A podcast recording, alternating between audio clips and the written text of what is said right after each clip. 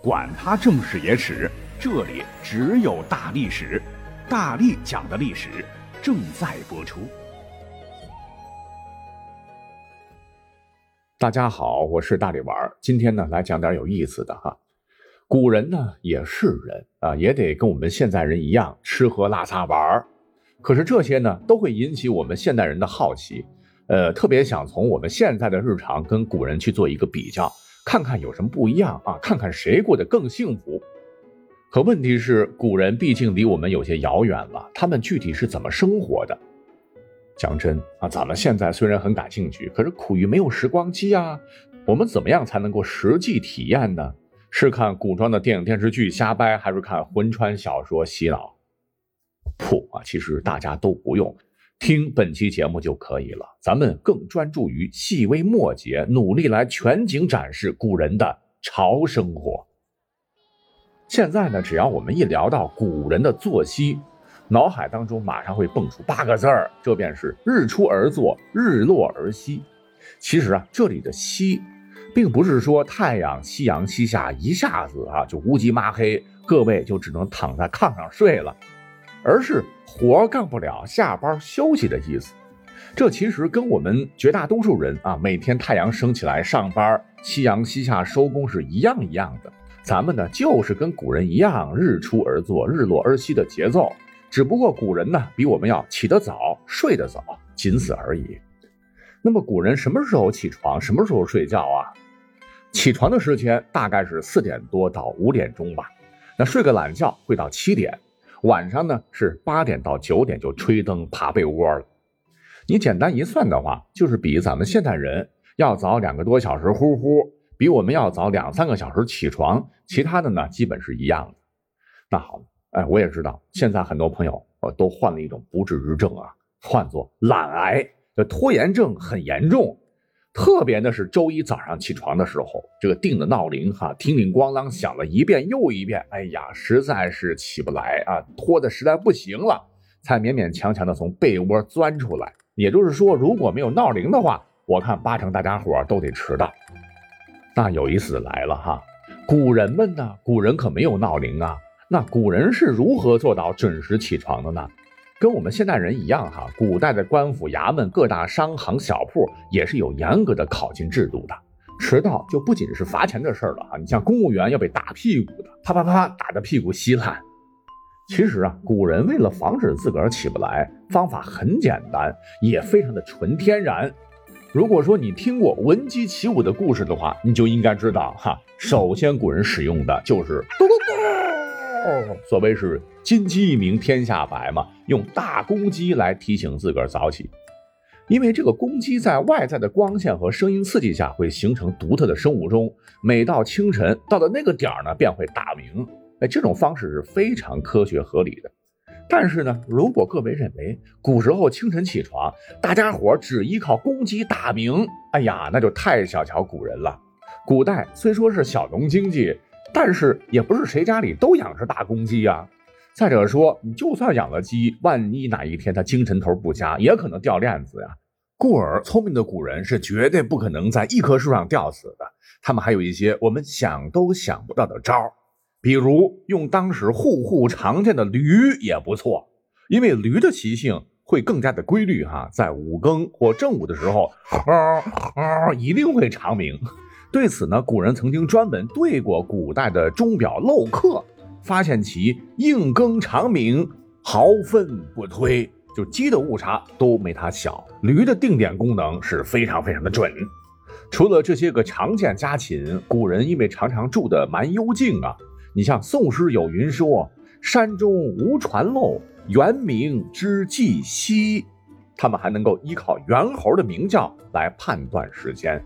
又有诗云说：“宿鸟思更漏，黄蜂急晚芽。”也可以依靠鸟蜂的叫声来判断时间，甚至呢是在不差钱的一些古代城市，或者是皇宫大内官署衙门，没有这些生物能驱动的纯绿色报时器，要报时竟然还使出了杀手锏，那就是人工闹铃，横空出世。据几千年前的《周礼·春宫·鸡人》记载，鸡人掌共鸡声，辨其物，大祭祀。夜忽旦，以景百官。所说的这个鸡人，公鸡的鸡，就是专业的报时员。顾名思义，专门学鸡叫给大家报时，好让百官能够准时起床，皇帝老子能够不睡懒觉，按时上朝。不过呢，天天咕咕咕咕咕咕咕，导致古人听觉疲劳了。那鸡鸣呢，又改成了唱歌的形式。再之后。由于这种方式太过于费嗓子了，先秦时就出现了我们现在很熟悉的打更等各类的方式，一直到了汉朝，打更制度才逐步的成熟起来。到现在，我们依然能够在一些风景名胜的古镇看到有打更的，对吧？更夫呢，通常是一更两个小时播报一次时间，一直播到五更，就是凌晨三点到五点，大家起床哈，听着是蛮辛苦的。但他们当时可都是端着金饭碗的事业编的哈，大家伙都抢着干。所以说，你看，光是大清早起个床，古人的花样就这么多。跟朝朝的古人比，我们的闹钟简直是弱爆了。好了，那好不容易的挣扎起了床，接下来要干什么了呢？你像我第一件事肯定要上厕所嘛，啊，然后是刷牙洗脸。那咱们就实话实说哈，这古代的厕所呀。啊，确实不如咱们现在的抽水马桶方便，可是呢，也没有咱们想的那么的不堪。据考证，很早很早以前的一些个厕所，呃，古人呢是修建在猪圈、羊圈、牛圈上面的，人得爬二楼往坑里排泄粪便喂养家禽。就是因为太过于简陋，导致即使是国君级别的人物上厕所都有神命危险。你像历史上著名的晋景公。就是活活掉进粪坑淹死而被永载史册的，人们呢由此也是汲取血的教训，哎，觉得一张木板也太不靠谱了，慢慢的呢就将厕所演变成了蹲坑。像是前些年在河南西汉的梁孝王墓中，考古学家惊奇的就挖掘出了类似于现在的冲水厕所装置，在这方面古人还是有所进步的。那好，上完厕所，接下来要干什么了呢？赶快刷牙洗脸吧。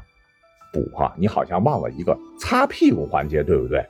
这一点我们客观来讲比古人要幸福的多了啊，因为古人确实特别的生猛，在历史上的很长一段时间，都是用长度为十到二十厘米的小木片、小木棍儿来刮擦屁股，因为木头有刺儿嘛，故而呢极大几率会被刮伤。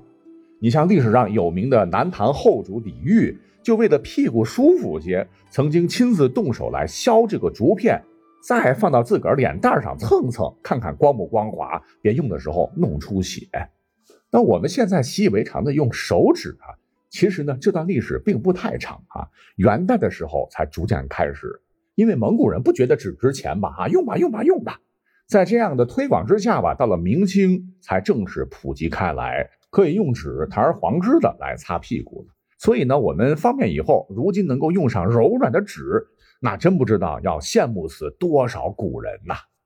OK，终于要到刷牙环节了。很多人会觉得我们如今呐，每天早晨是洗刷刷、洗刷刷，一天口齿好清新。古人是不是也特别羡慕我们呐？错，从我国出土的一千多年前的辽代某驸马墓中，曾出土了两只骨制的牙刷柄。头部有两排共八个直毛孔，它是迄今为止发现的世界最早的牙刷实物。我们古人早就刷上牙了，而欧洲呢，直到五百多年以后才发明了今天所谓的牙刷。这还不算，并且在咱们国家南宋的时候，口腔清洁技术基本就定型了。城市里边呢，都有专门制作牙刷啊、售卖牙膏、牙粉的这些店铺啊。你像南宋的《孟良录》里边就曾经详细介绍了销售牙刷的这个铺子，呃，哪家哪家店是最有名。当时的牙刷，古人不称作牙刷，而是时髦的唤作刷牙子，是用骨角、竹木等材料制成的，在头部钻毛孔两行，上直马尾，哎，就和现在的牙刷已经非常非常接近了。配套使用的有用盐和荷叶皂角研磨而成的牙膏粉。可见宋朝老百姓早起早睡刷牙牙，完全是稀松平常事。这一点古人还是蛮潮的哈，和现代人算是平分秋色。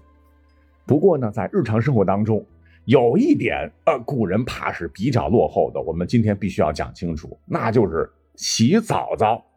那我有南方的家人吧，南方同学基本上是一天一洗哈，北方干燥嘛，那同学们洗澡也是隔三差五得洗一回。那古人给我们的感觉似乎他们比我们更讲卫生。咱们不是常听闻呐，动不动古人就沐浴更衣了什么什么的啊，甚至是政府机关，唐代的、宋代的，每隔五天都要放一次假，称之为休沐，专门让你回家洗澡，就给我们造成了古人好像特别爱洗澡的假象。其实不然。我们通过文字啊、书画作品呐，甚至是影视作品呐，我们看到的那些特别有仪式感的沐浴更衣的流程，那都不是给老百姓用的啊，主要针对的是皇家贵族，压根儿跟民间不挨着。甚至呢，有的时候咱们的老祖宗反而会提倡少洗澡。那关于这一点哈，我真不是骗大家，我这里是铁证如山呐哈。比方说，在唐代有位大诗人叫白居易。他曾经写过一篇典型的自首诗，唤作《沐浴》，说：“今年不沐浴，尘垢满肌肤。今朝一洗濯，催瘦颇有余。”就是说，很多年没有洗过澡啦，终于干净的洗过一次，把满身常年积累的污垢洗掉，自个儿感觉好像变轻了好斤呐，一称称。后头还有位大文豪，那就是宋代的王安石，也是个不爱洗澡的典型。这是真事儿哈。王安石有一回呢，被家里人觉得可能生了重病了啊，因为这个脸是越来越黑，越来越黑，就赶忙请来郎中给他看病。结果郎中呢，号完脉以后，对大家说：“放心吧，没什么病。”那大家就说他的脸为什么这么黑呢？郎中无语了哈，这是因为他脸上的泥太厚了。那王安石甚至上早朝的时候，由于浑身呢不洗澡嘛，身上的虱子往胡须里边乱跑，被宋神宗看到了，是惊得目瞪口呆啊！就这他还死活不洗。那为了让他洗次澡，一回几个朋友设计吧，将他诓骗到浴室，偷走了他的衣服，他这才没有办法，是洗了个澡，换了件干净的新衣服。那这些大文豪其实不是特例了哈。他们不爱干净，民间其实也差不多的了。虽然呢，古人发明了猪胰子和皂角来洗澡洗头，但频率绝对没有我们现代人高。因为当年呢，有一些国学大师鼓吹呀，说贫欲者就经常洗澡的人，血凝而气散，体虽泽而气自损，故有庸居之疾者，气不盛且，神不盛行也。洗澡洗多了会导致易受到外界风邪的侵害，血凝而气散，大家千万不要多洗澡哦。这样的一套理论在当时是非常有市场的。你像东晋的晋元帝叫司马睿，他立下的太子叫司马绍。有一回呢，司马绍听说王上日理万机，终于想到要洗头了。原文因头上大垢臭。大就是特别多的意思，垢就是污垢、臭不可闻的那个臭，不洗实在不行了，便专门上表表达祝福，说吉日木头，老寿多疑，是蛮有孝心的。问父皇洗头身体是否还能挨得住？啊，甚至呢，直到了清朝，这里我们已经非常近了哈。曾经有一个人提出了“师夷长技以制夷”的观点，这个人呢便是魏源，他应该是被称作看世界第一人吧。他在其写的《海国图志》当中曾讲到，说你看，如今的东南亚某地区人多不寿，五六十岁为上寿，很大原因就是当地土著频年沐浴，元气发泄啊，连他都认为当地人寿命短是因为洗澡洗多了。可想而知，对于一些古人来讲，洗澡就等于送命啊啊！这一点对于我们现代人来说，坚决不能提倡啊。嗯，还有一些内容啊，我们篇幅放不下了，下次再说啊。那听了我这么一讲，是不是觉得古人的生活大体上还是蛮让我们羡慕和好奇的哈？那我们就说定了哈，十二月咱们再聊，拜拜。